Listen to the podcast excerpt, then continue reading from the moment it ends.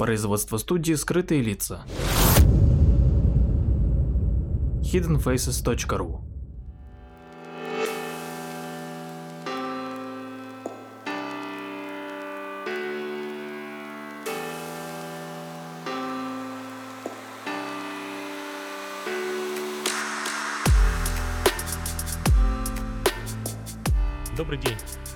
С вами Владимир Марковский и очередной выпуск э, программы «Прожектор восприятия».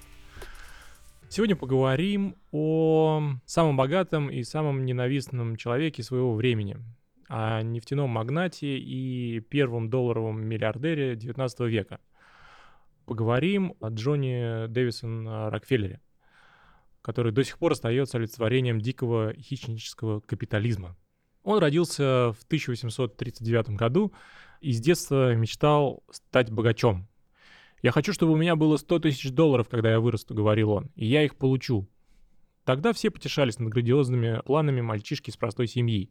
Но он стал самым богатым человеком своего времени и до сих пор остается символом своего времени. Однако ассоциировать имя Рокфеллера только с безудержным стремлением к наживе не вполне справедливо. Благодаря ему в конце 19 века начались преобразования в американской экономике, которая стала самой крупной в мире. И это он первым начал строить гигантскую монополию, придумав идеальную для нее форму собственности трест. Ему уже принадлежит э, с десяток парадоксальных откровений. Например, слова о том, что никто в Америке не может держать капитализм в узде так надежно, как сам капиталист, и что безграничная свобода торговли гибельна для настоящей конкуренции. А в конце жизни он даже станет сторонником плановой экономики с сохранением частной собственности. С детства Джон хватается за любую бизнес-идею. Перепродает сладости с наценкой братьям и сестрам, торгует самостоятельно выкормленными индюшками, которых выводит из яиц, найденных в лесу, и усваивает в воскресной баптистской школе, что долг христианина – это не только милосердие, но и зарабатывание денег. Протестантский моральный кодекс становится для юного Рокфеллера руководством к действию. Любое отвлечение от поставленной цели – грех. Алкоголь – мерзость, танцы от лукавого, театр – рассадник порока. Джон так старательно избегает соблазнов, что зарабатывает прозвище «дьякон» и гордится этим. За деньгами он гонится не ради удовольствий. Для него это способ выслушаться перед Богом. Позднее Рокфеллер будет хвалиться, что его никогда в жизни не тянуло к табаку, чаю и кофе – да и вообще, у него никогда не было никаких пристрастий. Зато вот амбиции у Рокфеллера хоть отбавляй. Возможно, именно это причудливое сочетание самоограничений, диктуемых религией, и невероятной амбициозности помогло ему добиться успеха. С одной стороны дисциплина, прилежание и бережливость на грани скупости. С другой – почти правительская способность предугадывать будущее целых отраслей и перекраивать их по своим меркам. В 15-летнем возрасте Рокфеллер бросает колледж, записывается на бухгалтерские курсы и устраивается на работу в небольшое агентство недвижимости в Кливленде. Работа с цифрами приводит его в восторг. Для него это торжество методичности и системности.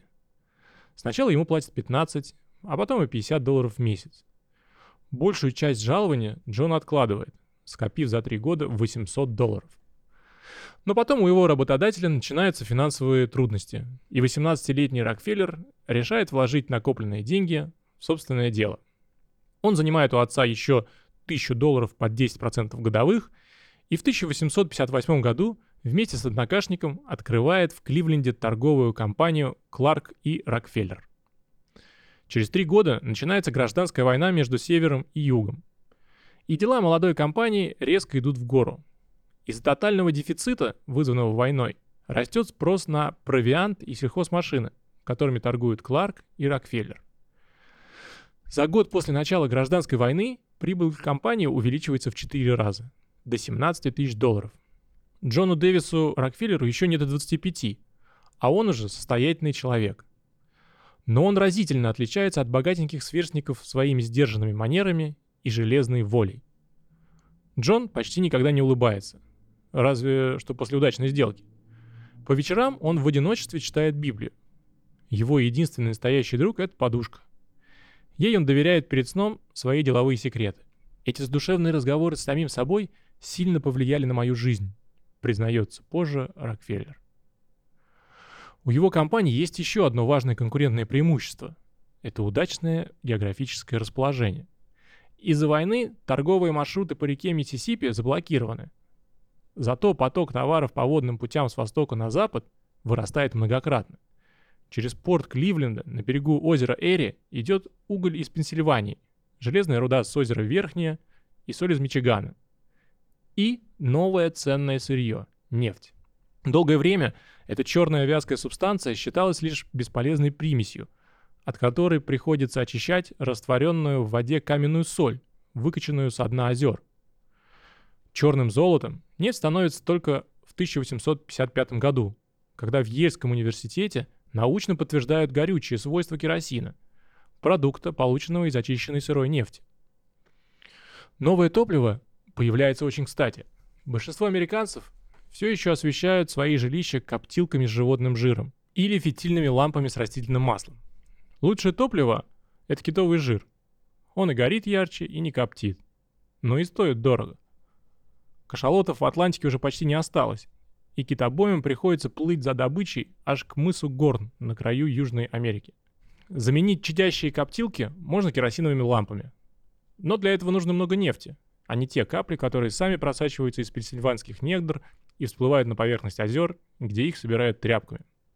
Нью-Йоркскому адвокату Джорджу Бисселу приходит в голову идея. А почему бы не выкачивать нефть из-под земли теми же буровыми вышками, которые используются в соляном промысле? Чтобы испытать новый метод, Бисел и один из его компаньонов нанимают авантюриста по имени Эдвин Дрейк.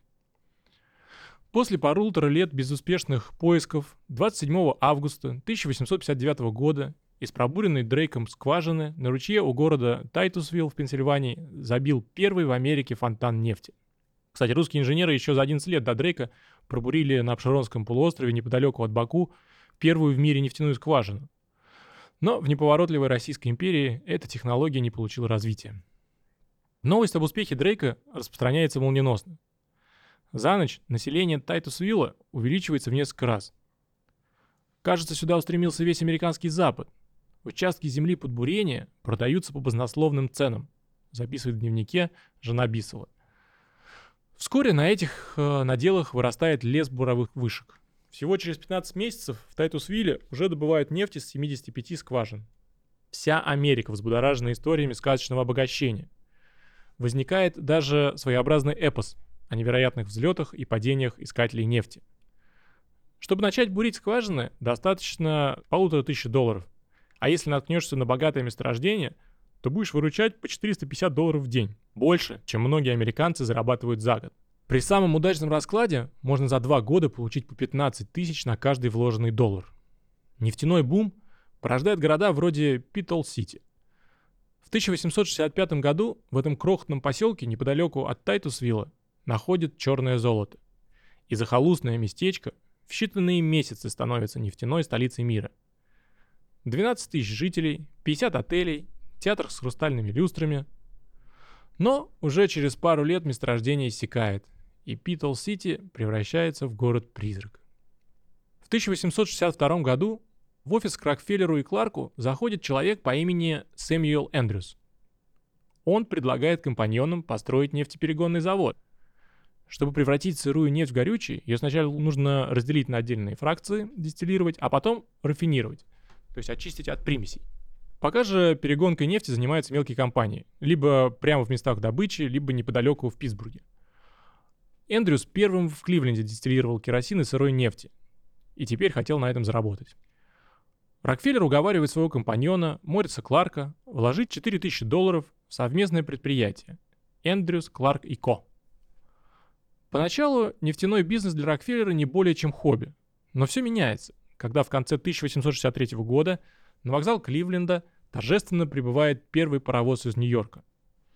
Теперь Кливленд становится идеальным местом для производства и продажи нефтепродуктов. Ведь рельсы связывают его с многочисленными покупателями керосина в мегаполисах на восточном побережье и с нефтяными полями Пенсильвании, единственного крупного района нефтедобычи в мире. Одна проблема. В нефтяном бизнесе нет и намека на благочестие, которое столь дорого набожному Рокфеллеру. Промысловые поселки наводнены неотесными мужланами, ошалевшими от легких денег. Нарядившись в высокие сапоги и фетровые шляпы, щеголяя бриллиантовыми украшениями и золотыми часами, они шляются по борделям, кабакам и горным притонам. Бородатые извозчики доставляют бочки с нефтью через дикую пустошь на ближайшую станцию, до которой 20 миль. После дождя дороги превращаются в грязное месиво, в котором увязают повозки. На обочинах валяются разбитые бочки и трупы загненных лошадей. Падение нравов удручает Рокфеллера. Но еще больше его огорчает непредсказуемость нефтяного рынка. С 1860 по 1862 год объем добычи увеличивается с 450 тысяч до 3 миллионов баррелей. Это бочка объемом где-то 160 литров. Из-за этого цена бочки нефти падает в 100 раз. С 10 долларов до 10 центов. Сотни нефтедобытчиков терпят крах. Но чем дешевле нефть, тем проще ей завоевывать потребительский рынок, вытесняя с него конкурирующие виды топлива. Спрос на нефть начинает резко расти. И в 1863 году она снова дорожает до 7 с четвертью доллара за баррель. Торговать нефтью в то время – это все равно, что кататься на американских горках. Нефтеочистных заводов уже так много, что они в состоянии переработать в три раза больше сырой нефти, чем добывается в стране. Скупщики нефти носятся от одной скважины к другой, чтобы опередить конкурентов. Отчаянно торгуются на стихийно возникающих сырьевых биржах, спекулируют фьючерсными контрактами на поставки, надеясь сорвать солидный куш и рискуя потерять все. В середине 1863 года в окрестностях Кливленда работают 20 нефтеперегонных заводов. В 66-м их уже 50. Владельцы заводов ожесточенно сражаются за выгодные транспортные тарифы. Боссы железнодорожных компаний тоже ведут ценовые войны. Жизнь заставляет Рокфеллера разувериться в идеях шотландского экономиста и теоретика капитализма Адама Смита, который считал, что рынок способен регулировать себя сам. Позднее Рокфеллер будет утверждать, что именно в эпоху губительной конкуренции, которая в итоге стала угрожать и его собственным прибылям, он выработал свою ключевую бизнес-концепцию, чтобы остановить перепроизводство, стабилизировать цены и реорганизовать отрасль по рациональным принципам. Рокфеллер понимает, если ему удастся ограничить конкуренцию, то это оградит его от превратности экономической конъюнктуры. Проще говоря, освободит от диктата свободного рынка. И первый шаг э, к цели – это вертикальная интеграция. Централизованный контроль за максимальным количеством производственных процессов должен стать гарантией от произвола недобросовестных поставщиков. Поэтому Рокфеллер скупает дубовые рощи и начинает сам производить нефтяные бочки и вагоны-цистерны. Обзаводится собственными складами в Нью-Йорке и кораблями на Гудзоне. Организует химическую лабораторию, где специалисты бьются над совершенствованием технологии очистки нефти. Второй шаг – это экспансия. Вместе с новым компаньоном Генри Флаглером, который вкладывает в проект 100 тысяч долларов, Рокфеллер строит второй нефтеперегонный завод. Благодаря этому суммарный объем производства нефтепродуктов быстро достигает 3000 баррелей в сутки. И вскоре Рокфеллер уже владеет крупнейшей в мире компанией по очистке нефти. На его предприятиях трудится более тысячи рабочих. Он контролирует десятую часть всех нефтеперерабатывающих мощностей США. О причинах такого стремительного взлета экономисты спорят до сих пор. Но все они сходятся в одном. Ни вхождение в нефтяной бизнес, ни внедрение новых технологий очистки не смогли стать решающими факторами молниеносного успеха Рокфеллера. Скорее всего, он добился этого просто за счет контроля над транспортировкой нефти. Благодаря своей экономической мощи Рокфеллер смог не только получать крупные кредиты в банках, но и гарантировать железнодорожным компаниям загрузку 60 вагонов в день и требовать в обмен скидки.